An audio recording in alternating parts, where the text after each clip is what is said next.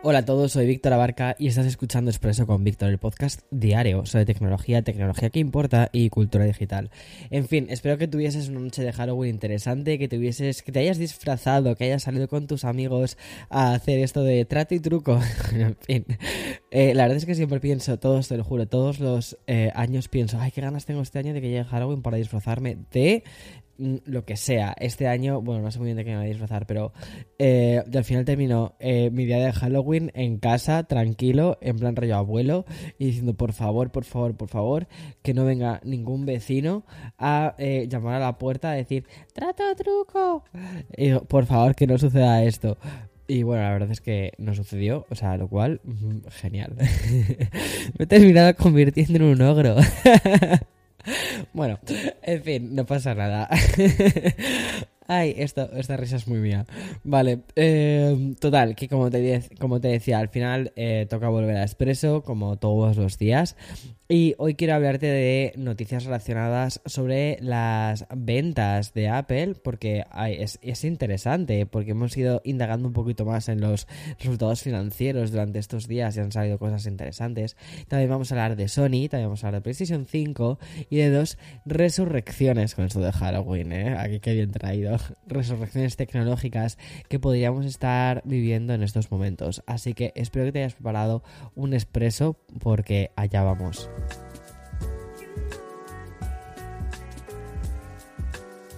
Todavía me sigo riendo con esto de, las resurrecciones tecnológicas, de verdad. O sea, esta mañana que estoy chistoso. Bueno, pues cuando el otro día te estaba hablando del buen trimestre que Apple había experimentado, no entramos a valorar la importancia del mercado chino, ¿vale? Porque los tres meses que cubren el informe que llega a septiembre, las ventas del iPhone en China aumentaron un 5,7%. Una cifra que te puede parecer poco, poco espectacular, pero que luce mucho más cuando lo enfrentamos a la caída del 15 2% en las ventas de los teléfonos con sistema operativo Android en el propio país. Sin embargo, algo parece que está ocurriendo con las ventas de Apple en China, y es que según informan hoy en Bloomberg, las ventas del iPhone de la compañía con sede en Cupertino, California, es que esto es, así, ¿eh? o sea, te lo estoy mm, leyendo literalmente, y así. es que me hace mucha gracia cuando las noticias tecnológicas son así, mira. Las ventas del iPhone de la compañía con sede en Cupertino, California, en China, bueno, pues cayeron un 27% en la semana del, del 24 de octubre. Una tercera semana consecutiva de caídas cada vez más pronunciadas. O sea, así es como se cierra se cierra comillas, se cierra el, la, nota, ¿no? Bueno, pues como te comentaba en el episodio de ayer, gracias al informe que se publicó, ¿vale? Por Market Monitor de Counterpoint, sabemos que el mercado de smartphones no está atravesando su mejor momento actualmente. Y es que, mm, somos sinceros, o sea, ya ahora mismo quien tiene un teléfono pues lo tiene y ya está. Y de hecho, en los últimos tres trimestres las cifras no, o sea, lo que han hecho ha sido ir descendiendo. Y mm, aunque Apple parecía estar a salvo de todo esto, sobre todo desde el lanzamiento de la nueva gama del iPhone 14, pues las cosas parecen cambiar en un mercado tan gigante como el de China. Como señalan en, este, en esta información de Bloomberg, los usuarios de China no terminan de apostar por el iPhone 14 de hecho, los envíos teléfono, de teléfonos inteligentes en China cayeron alrededor de un 21% en agosto. Es muy curioso, ¿verdad? Cómo reacciona el mercado también. También hay que decir que China eh, no está pasando por su mejor momento económico ahora mismo. Entonces también eso es una cosa muy importante, muy importante a tener en cuenta. Y vamos a hablar ahora del principal tema de conversación que el mundo tuvo en el día de ayer. Y es que fue un dramita protagonizado por un extraño error de Instagram que dejó atención a miles de personas en todo el mundo sin su cuenta. Si eres de los que ayer leyó el mensaje de suspendimos su cuenta el 31 de octubre del 2022. Bueno, no crees que era la pesadilla de Halloween. Eh, o sea, quiero que sepas que no estás solo. Porque millones de personas les pasó lo mismo, haciendo que las cuentas que no tuvieron ese tipo de problemas perdiesen cientos y cientos de seguidores porque claro de repente perdían o sea perdían cuentas que les estaban siguiendo y según han informado desde The Verge, el principal problema lo experimentaron aquellos que contaban con un iPhone. Y es que los usuarios de iOS fueron los primeros en, notificar que la aplicación se había bloqueado. Eh, el mismo medio, además, eh, utiliza un ejemplo para que comprobemos la cantidad de usuarios que perdieron su cuenta de manera temporal. Por ejemplo, Cristiano Ronaldo perdió 3 millones de seguidores en el día de ayer. Y de hecho, la propia cuenta de Instagram, o sea, la cuenta de Instagram dentro de Instagram, perdió un millón de seguidores en lo que duró todo este problema, este bug. Y a las pocas horas Instagram también notificó que había resuelto el error. El caso es que esto ha ocurrido la semana después de la caída de WhatsApp durante varias horas y justo un año después de una caída masiva de Facebook, Instagram y WhatsApp. Y como telón de fondo de pues esta coyuntura económica actual que ha generado que Meta pues esté perdiendo dinero. A ver, no creo que esto sea nada, simplemente pues ya está, ha pasado, es un error, punto, ya está, next, siguiente cosa. Pero mm, en este final de octubre, ¿vale? Mm, que terminó ayer y que nos ha traído desde las MetaQuest 2 hasta la Dynamic Island de la gama, perdón, las MetaQuest, pero no las MetaQuest 2. Em, porque las dos llevan ya mucho tiempo en el mercado y de hecho las últimas noticias que dimos sobre las MetaQuest 2 fue la subida de, 100 dólares. También hemos hablado de la Dynamic Island, de la gama de los em, eh, iPhone más premium, también de las plataformas y de las redes sociales como han ido cogiendo el testigo de la información. Y aunque seguramente las compañías sigan prestándonos algún que otro dispositivo, los, titulares ahora mismo están en Twitter, Instagram, TikTok. Y simplemente basta con mirar desde TechCrunch hasta la sección tecnológica del New York Times, curiosamente, para darse cuenta de esto. Y es que solo con la irrupción de Elon Musk en Twitter ya tendríamos casi para hacer un expreso monotemático, pero mi objetivo no es ese. Y lo último que he podido leer esta mañana en casi todos los grandes sites tiene relación con la idea que estaría manejando el propio Elon Musk sobre recuperar Vine. Y es que el nuevo dueño de Twitter habría notificado al equipo de ingenieros que mirasen el código de Vine para estimar cuánto tiempo tardarían en poder implementarlo de nuevo. Y la respuesta que habría recibido es bastante positiva, y es que Vine podría volver antes de que acabe el año 2022. Y como suele ser habitual con Elon Musk, este movimiento no está quedando en el ámbito privado ni empresarial. O sea, lo que hizo básicamente Musk fue publicar una encuesta el domingo preguntando a los seguidores si querían o no de regreso esta plataforma de vídeos. Hay que recordar que Vine fue adquirida por Twitter en 2012 y la red social de vídeos cortos fue un caso de éxito que duró mm, bastante tiempo hasta que de repente empezó a perder fuelle, entre otras cosas por la compra de Twitter y además su valor diferencial había sido eliminado por la compra, como te decía, ¿no? por, parte de Twitter. Y es que Vine gustaba por el límite de 7 segundos que podía, o sea, que tenías para hacer. Y cuando em, lo adquirió la compañía, pasaron de 7 segundos a 140 segundos. Y eso ya hizo que perdiese no sé, como encanto, ¿sabes? Curiosamente, esa restricción Em, que limitaba el producto o el servicio era lo que lo hacía interesante. Y por cierto, hablando de plataformas de vídeos y elementos del pasado que podrían eh, valer, pues creo que hoy es un muy buen día para hablar de un fenómeno que nos ocurrió en TikTok y que nadie vio venir. Y es que la plataforma de vídeos está consiguiendo que los usuarios más jóvenes rescaten un dispositivo tan nostálgico y en desuso como las cámaras digitales. Porque sí, las Nikon, las Olympus de turno, las Canon, las Fuji, lo fueron todo a principios de los 2000, pero quedaron totalmente obsoletas cuando los smartphones se implementaron y perfilaron sus propias cámaras. Bueno, pues Parece ser, tal y como he podido leer en Mashable, que en TikTok ya hay cientos de vídeos y millones de visitas en vídeos hechos con estas cámaras digitales del pasado. Si echas un vistazo a la aplicación, el término tendencia de cámaras digitales tiene 137,3 millones de visitas.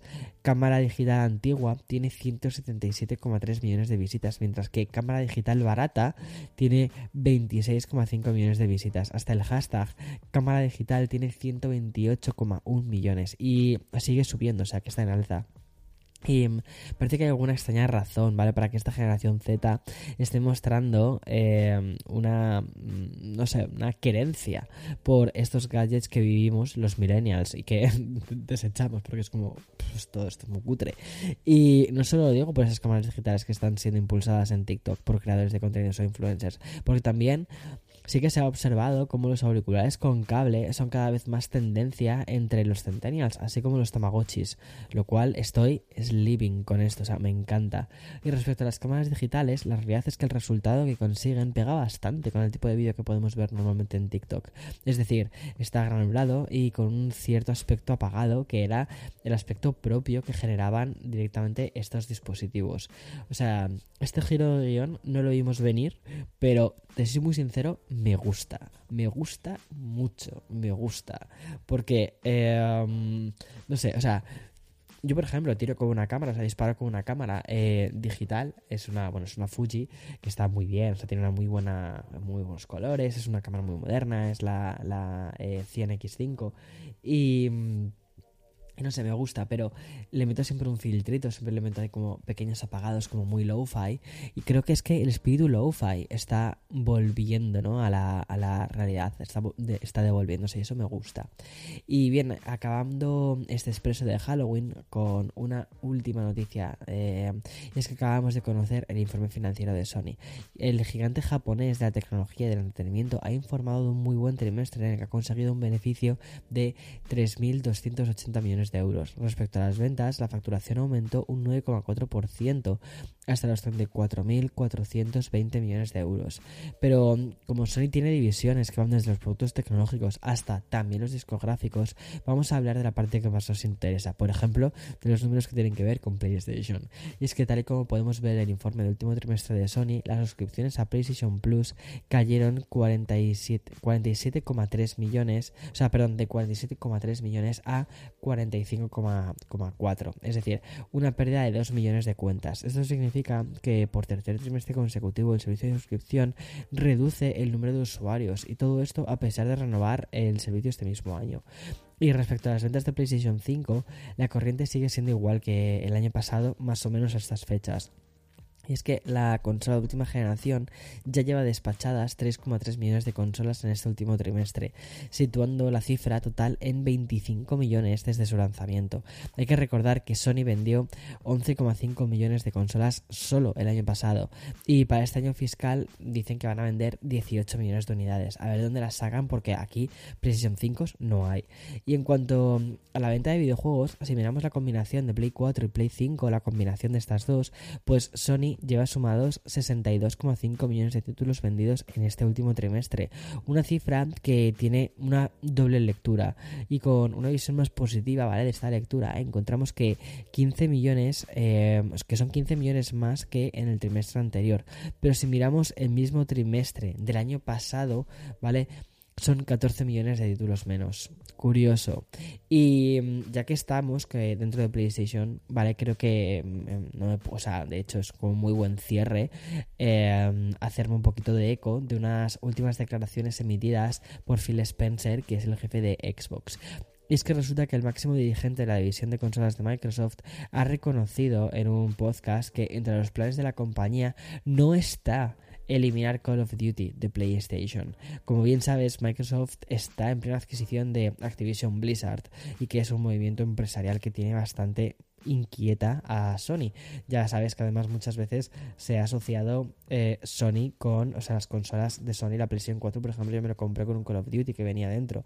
Eh, siempre ha habido packs y cosas de este tipo, pues ahora están un poquito inquietos porque dicen, espera, que ahora lo va a comprar Microsoft y nos vamos a quedar sin el Call of Duty, que es una saga muy fuerte. Sin embargo, el jefe de Xbox ha vuelto a reiterar que siempre y cuando haya una PlayStation a la que llevarlo, eh, dice así, eh, dice, nuestra intención es seguir lanzando Call of Duty. Es más, el jefe de Xbox ha querido comparar esta situación con el título mítico de la consola de Microsoft. Y dice, es similar a lo que hemos hecho con Minecraft desde que lo tenemos. Hemos expandido los lugares en los que la gente puede jugar a Minecraft. No lo hemos reducido. Dice, y ha sido bueno para la comunidad de Minecraft, en mi opinión. Y quiero hacer lo mismo mientras pensemos dónde puede ir Call of Duty. Esas son las declaraciones de Phil Spencer, ¿vale? Como ves, al final los culebrones tech no son solo patrimonio de Elon Musk, sino que también hay una especie de guerra fría entre lo que es... Eh, Microsoft y Sony y todavía pueden generar muchas noticias entre estas dos. Veamos a ver qué sucede. Me parece muy inteligente, sinceramente, eh, la forma que tiene Phil Spencer de abordar esto, porque al final lo que están haciendo es llevar una licencia, una marca, una cosa que es de ellos eh, a la consola de la competencia, pero que al mismo tiempo están utilizando la competencia para llegar a más usuarios. O sea, me parece súper inteligente, me parece una jugada maestra. O sea, jugada maestra. Me flipa. Bueno, y hasta aquí las noticias de hoy, martes 1 de noviembre del 2022. Increíble, ya estamos en noviembre. Hemos, o sea, por favor, un aplauso. Un aplauso para, eh, para, para, ti, para mí, para todos, para el equipo de House, eh, porque hemos eh, sobrevivido septiembre y hemos sobrevivido a octubre. ¿Te puedes creer que a finales de agosto... Mira, te voy a contar una, un chascarrillo ya. Como ya estamos al final del episodio, si quieres, mira, ya pagas el podcast y mañana pues más con más noticias. Pero mira, un pequeño chascarrillo a finales de, agosto, o sea, yo me dio casi un ataque de ansiedad, ¿vale? Porque, eh, bueno, casi, sin el casi. Me dio un ataque de ansiedad. Porque eh, vi lo que, lo que tenía por delante, justo la última semana de agosto, la mudanza a nuestra nueva casa, luego empezar el, eh, todo el evento de Apple, lo que iba a conllevar esto, las nuevas reviews, tal, o sea, era como, y esta locura, o sea, ¿cómo voy a poder gestionar todo esto? O sea, ¿qué va, qué va, qué va a pasar? ¿Sabes? Y estaba, te lo juro, me acuerdo de decir, ojalá cerrarse los ojos, me despertase y ya fuese noviembre. O sea, increíble. Como la canción de, de, de esta de Wake Me Up When September Ends.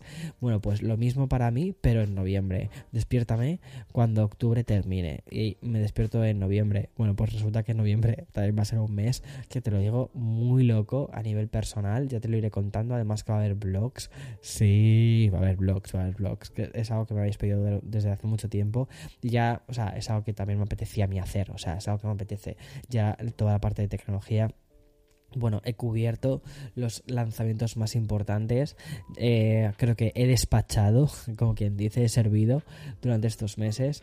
Y ahora lo que toca es, sinceramente, mm, mm, volver, como diría Lady Gaga, a mi pista de baile, que es lo que me apetece recuperarla, recuperar mis vlogs y eh, evolucionar toda esa parte, todo ese discurso, que para mí es mi parte favorita del canal. Es lo que siempre fue, lo que siempre tuvo que ser y eh, la parte que me apetece recuperar recuperar de una forma mucho más eh, directa, ¿vale? Pero bueno, hemos sobrevivido a septiembre y octubre bien.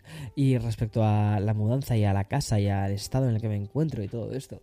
A ver, pues ahora mismo estoy grabando el podcast rodeado de cajas. No, pero de verdad créeme que muchísimo mejor de lo que yo me imaginaba que iba a estar. Eh, ya está la casa casi, casi, casi tomando forma. Aunque todavía nos falta una reforma brutal. Pero esa creo que la vamos a hacer el año que viene porque yo estoy cansadísimo, no puedo más. Eh, y dije, mira, vamos a tomarnos un año de decir, ok, vamos un año a mm, vivir así, o sea que está bien, o sea, está correcto todo. Eh, hemos hecho algunas cosas, hemos arreglado las escaleras, hemos arreglado los suelos del primer piso, eh, no sé, varias cositas, el porche, todas estas cositas así, hemos, eso ya lo tenemos arreglado, el tejado, cosas importantes que hay que arreglar, ¿no? Eh, de la casa. Hemos pintado la casa para que estuviese saneada y limpia y que no oliese, ¿no? A, bueno, pues a, a los habitantes que había anteriormente a esto. Y ya el año que viene pues nos meteremos en lo que es la reforma gorda porque es mucho, es mucho trabajo, mucha locura. Y poquito a poquito lo documentaré, por supuesto, lo documentaré en, mi nueva serie de vida de Víctor Abarca en el canal. Eh, qué gracioso hace todas estas cosas. En fin, ya está, no hagas caso. Chao. Disfruta del día. Chao, chao.